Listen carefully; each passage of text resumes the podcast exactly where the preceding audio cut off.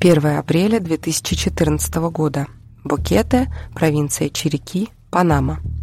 Две студентки из Нидерландов, Крис Кремерс и Лисан Фрон, отправились в небольшой поход по туристическому маршруту «Эль Пианиста». Первые 15 минут путь пролегал по полям. Затем начинались джунгли, через которые тропа постепенно поднималась вверх, до необустроенной смотровой площадки. Маршрут длиной около 4 километров туда и обратно туристы обычно преодолевали примерно за 3-4 часа. Крис и Лисан благополучно добрались до смотровой площадки, о чем свидетельствует фотография, которую вы можете видеть на обложке этого выпуска. Больше с того момента девушек никто не видел. Два с половиной месяца спустя жительница деревни Альта-Ромеро, расположенной примерно в 20 километрах от Бакета, пошла на реку, чтобы постирать белье, и обнаружила рюкзак Лесан с фотоаппаратом и другими вещами внутри. Рюкзак был передан полиции, и те, в свою очередь, подтвердили, что вещи принадлежат пропавшим студенткам. На фотоаппарате было обнаружено 133 снимка, сделанных в день исчезновения и в течение недели после – Среди этих фотографий были снимки, смысл которых так и не удалось разгадать ни полиции, ни многочисленным интернет-сыщикам. Что на них изображено и при каких обстоятельствах они были сделаны, так и остается тайной. Это подкаст «История одной фотографии». Меня зовут Марина Шиняева – Каждую неделю я рассказываю вам удивительные, страшные, трогательные, максимально разные истории, которые объединяют только то, что они скрываются за отпечатком на светочувствительной пленке. Напомню, что если вы слушаете этот подкаст в приложении Apple Podcasts, CastBox, Spotify, SoundStream или на YouTube, то вы можете видеть фотографию, о которой идет речь, прямо на экране в приложении – а если вы слушаете его в Яндекс Музыке или в Google подкастах, то вы можете открыть оригинальное изображение, пройдя по ссылке в описании. Большое спасибо всем, кто поддерживает мой подкаст лайками и комментариями и делится им в социальных сетях. Крис Кремерс был 21 год, а Лисан Фрон – 22, когда они приехали в Панаму, чтобы поработать в местном детском саду и подучить испанский язык. Первые две недели своей поездки они провели в Бокас-дель-Торо – а 29 марта перебрались в Бакеты, где как раз и был расположен тот самый детский сад. Уже на месте случилась какая-то заминка с началом работы, и девушки решили пока походить на экскурсии и осмотреть местные красоты. 1 апреля девушки добрались до старта туристического маршрута «Эль Пианиста» на такси. Затем за пару часов поднялись на смотровую площадку. Как стало известно уже после обнаружения рюкзака с вещами, Крис и Лисан, вместо того, чтобы вернуться обратно, углубились в джунгли уже за пределами туристической тропы. Возможно, они сделали это специально, так как, судя по истории поиска на их компьютере, перед походом они искали карту этой местности и интересовались водопадами в этом районе. Но есть вероятность, что они не знали, что после смотровой площадки тропа заканчивается, ведь в этом месте не было ни одного указателя. Возможно, они думали, что выйти обратно в населенный пункт можно и с противоположной стороны склона. Обо всем, что случилось с ними дальше, мы знаем по фотографиям с камеры Лисан и по активности на их мобильных телефонах. У Крис был с собой четвертый iPhone, у Лисан Samsung Galaxy. Оба телефона, камера и некоторые другие вещи, например, солнечные очки, бюстгальтеры и бутылка с остатками воды, находились в рюкзаке, который был найден через два с половиной месяца после исчезновения. Сопоставив метаданные снимков с камеры и журнал активности мобильных телефонов, можно сказать, что примерно через час после того, как Крис и Сан выдвинулись в джунгли, они пребывали в хорошем настроении. На некоторых кадрах Крис позирует, показывает язык и дурачится. Последняя из 33 фотографий от 1 апреля запечатлела Крис, стоящую на камне посредине ручья. Ее лицо не кажется испуганным или расстроенным. Больше в тот день девушки не фотографировались, но Лисан пользовалась офлайн картами Google. Спустя примерно час или два после этого девушки начали предпринимать попытки позвонить в службу спасения. Сперва они ошибочно звонили по телефону 112, а затем 911, но сотовая связь в джунглях не позволила совершить даже экстренный звонок. Удивительно, но после всего двух неудачных попыток дозвониться до службы спасения, девушки до самого следующего утра больше не предпринимали таких попыток. На следующий день Крис и Лисан еще несколько раз пытались совершить звонок, но безуспешно. После 3 апреля попытки связаться со службами спасения больше не предпринимались. Рано утром 5 апреля телефон Лисан полностью разрядился и больше не использовался. iPhone Крис продолжал включаться-выключаться для проверки наличия связи, однако начиная с 5 апреля пользователь стал неправильно вводить пин-код, что дает повод заподозрить, что телефон использовала уже не Крис.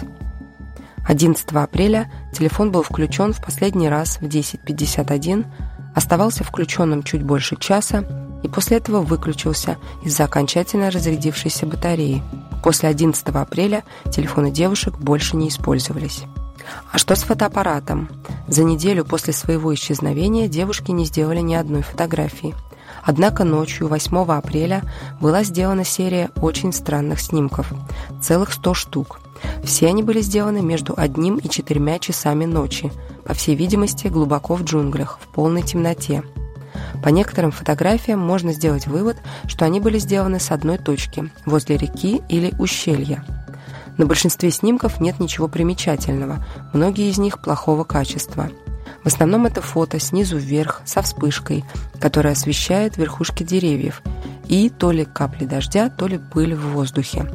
На одной фотографии видно ветку, лежащую на большом камне, с прикрепленными к ней кусочками пластикового пакета и обертки от конфет. На другой – что-то похожее на туалетную бумагу и круглый объект, оказавшийся донышком от банки чипсов Принглс. На третьей – затылок Крис с ее хорошо узнаваемыми светлыми рыжеватыми волосами. Интервал между фотографиями разный – от нескольких секунд до более чем 15 минут – что значили все эти снимки и объекты и с какой целью были сделаны, неизвестно. Но эти ночные снимки не самая большая странность, связанная с фотоаппаратом Лисан. Технические специалисты, изучавшие гаджет, обнаружили, что с фотоаппарата был удален один снимок под номером 509. Он мог быть сделан как 1 апреля после снимка в ручье, так и 8 апреля во время ночной фотосессии, так и в любое время между – то, что снимок был удален, странно сразу по двум причинам. Во-первых, среди фотографий, которые сделали девушки, было довольно много неудачных кадров, но ни один из них не был удален. Но главная странность заключается в том, что технически фотоаппарат устроен так, что удаленные с камеры снимки все равно остаются на карте памяти, и их можно восстановить при помощи специального программного обеспечения. Снимок 509 был не просто удален, а полностью уничтожен, что можно сделать только подключив фотоаппарат к компьютеру, причем это потребовало бы определенных знаний и навыков.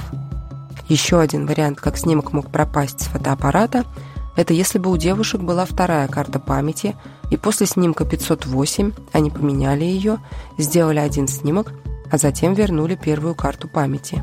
Но согласитесь, это довольно странное занятие для девушек, потерявшихся в джунглях – к тому же так и не было выяснено, была ли у них с собой вторая карта памяти. Исчезнувшая фотография породила много теорий о том, что девушки на самом деле не были одни, либо же встретили кого-то в джунглях. Этот кто-то мог попасть на фото 509, а затем забрать фотоаппарат, стереть с него снимок, после чего выбросить рюкзак с вещами в реку, будто бы он был потерян девушками. Сожалению, мы вряд ли когда-либо узнаем правду о снимке 509, о том, с какой целью были сделаны те ночные фотографии, а главное, что именно случилось с Крис Элиссан.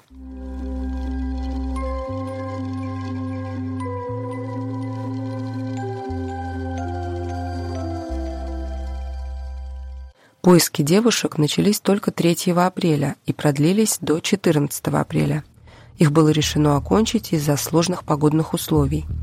Найденный 11 июня рюкзак привел к возобновлению поисков вдоль реки Кулебра. И уже 16 июня был обнаружен ботинок с частью ступни, а затем несколько фрагментов человеческих костей. Анализ ДНК подтвердил, что останки принадлежат Крис Кремерс или Сан Фрон. Из вещей помимо рюкзака были обнаружены только шорты Крис – как и почему они были найдены отдельно от своей хозяйки, неизвестно. Но были в этом деле и другие странности. Первое. Если бы девушки погибли при несчастном случае, то их тела, скорее всего, должны были бы быть целыми, как это обычно и бывает. Даже если бы тела были повреждены дикими зверями, все-таки должны были обнаружиться более крупные фрагменты тел, нежели бедренная кость и ребро. Вторая странность. С момента предполагаемой смерти и до обнаружения костей прошло 2-3 месяца. Этого времени недостаточно для того, чтобы вся плоть на костях истлела. Третья странность. Было похоже, что одна из костей была полностью очищена от мягких тканей и отбелена с помощью извести. Ее иногда используют, когда хотят ускорить разложение тела. Несмотря на эти и другие многочисленные странности, официальной версией случившегося полиция назвала несчастный случай, а причиной смерти – падение в реку. Родители погибших девушек сильно критиковали полицию во время следствия – считая, что те сделали далеко не все возможное для выяснения обстоятельств их гибели. Однако в итоге они сочли версию с несчастным случаем правдоподобной. В отличие от родителей, общественность не удовлетворилась исходом дела, и в интернете еще долгое время обсуждались и выдвигались различные гипотезы. Существуют версии, что к смерти девушек причастны местные жители, которые живут уединенной жизнью за чертой туристической тропы Эль-Пианиста – либо криминальные картели и торговцы органами. Но вряд ли эти версии можно назвать состоятельными. Все же самой реалистичной кажется версия полиции. Ее же подтвердили нидерландские писатели Юрген Снуррен и Мария Вест, которые написали по следам этого дела целую книгу «Lost in Jungle. Потерянный в джунглях». Она была опубликована в 2021 году, а в 2022 была переведена на русский язык. Писатели почти два года анализировали всю имеющуюся в открытом доступе и в полицейских отчетах информацию и пришли к выводу, что случившееся все-таки было трагической случайностью.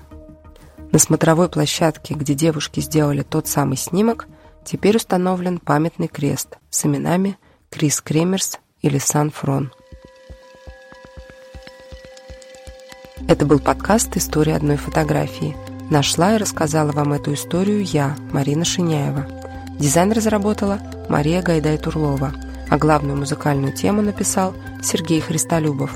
Подписывайтесь на подкаст и на телеграм-канал с дополнительными материалами и короткими историями. Ссылка в описании.